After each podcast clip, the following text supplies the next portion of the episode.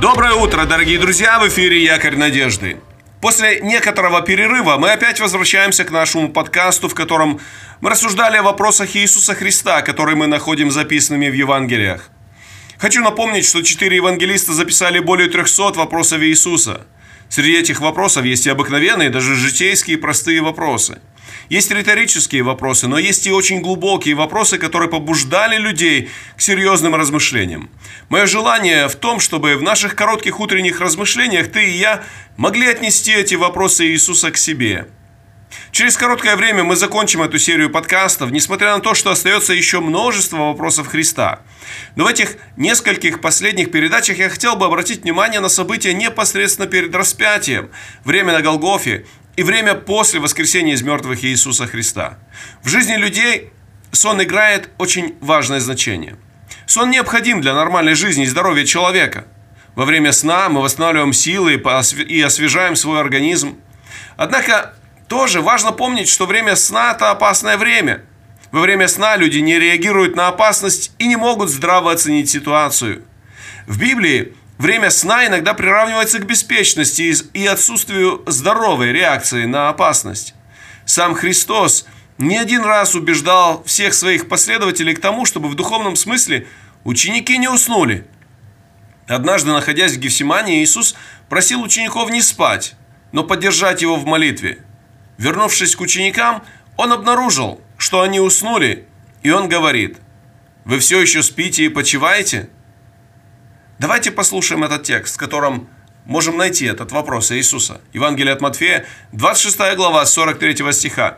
«И придя, находит их опять спящими, ибо у них глаза отяжелели.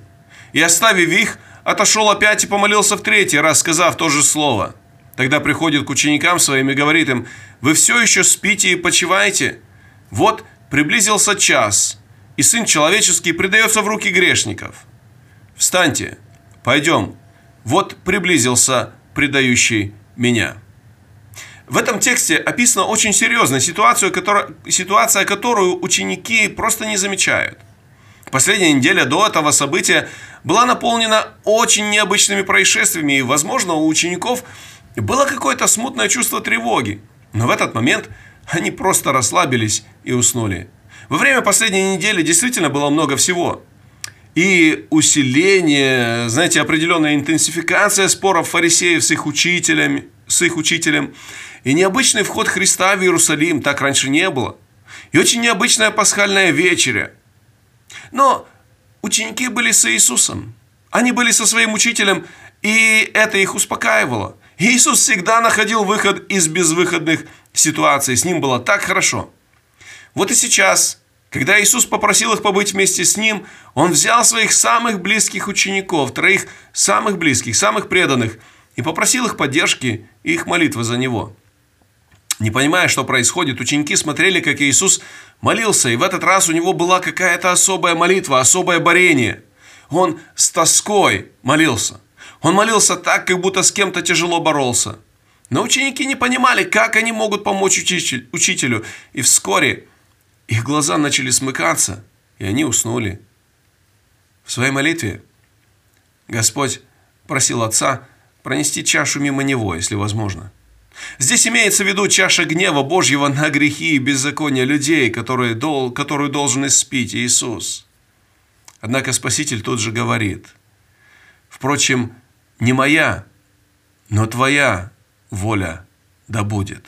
Он обращается таким образом к Отцу Небесному, соглашаясь и признавая Его волю. Иисус таким образом во всем согласен и до конца и соглашается исполнить свою миссию спасения. После молитвы своей Иисус приходит к ученикам и находит их спящими. Он будет их и говорит о бодрствовании. После этого Он еще раз отходит для молитвы. А ученики опять уснули, не вняв его просьбе – Опять возвратившись к ученикам, Иисус больше уже не будет их, а просто удаляется для молитвы. В третий раз Иисус отходит для молитвы, и после этого, вернувшись к ученикам, задает им этот вопрос. «Вы все еще спите и почиваете?» И дальше он сообщает им о том, что предатель подошел совсем близко. А что, если этот вопрос Иисуса задать современным читателям или современным слушателям? житель 21 века, ты все еще спишь и почиваешь? Сон ведь говорит о потере бдительности, о потере способности трезво оцени, оценивать обстоятельства. Иисус в том случае нуждался в поддержке и просил учеников поддержать его в молитве. Однако они не, не смогли справиться со сном и просто уснули. Немного перед этим – если мы читаем Евангелие от Матфея, например, э, текст, который мы прочитали, находится в 26 главе, в 24 и 25 главе. Иисус говорит о событиях последнего времени, и там Он предупреждает и повторяет не один раз «бодрствуйте, бодрствуйте, бодрствуйте», то есть не спите. Иисус предупреждал, что в последнее время перед Его вторым приходом верующим просто необходимо бодрствовать. Дорогой друг, как у тебя с этим? Похоже, Иисус предвидел, что очень многие уснут и потеряют бдительность. Задам тебе вопрос, а ты не спишь? Встань, спящий, поднимись и воспрянь духом. Приход Господа твоего приближается. Благословений тебе в сегодняшнем дне.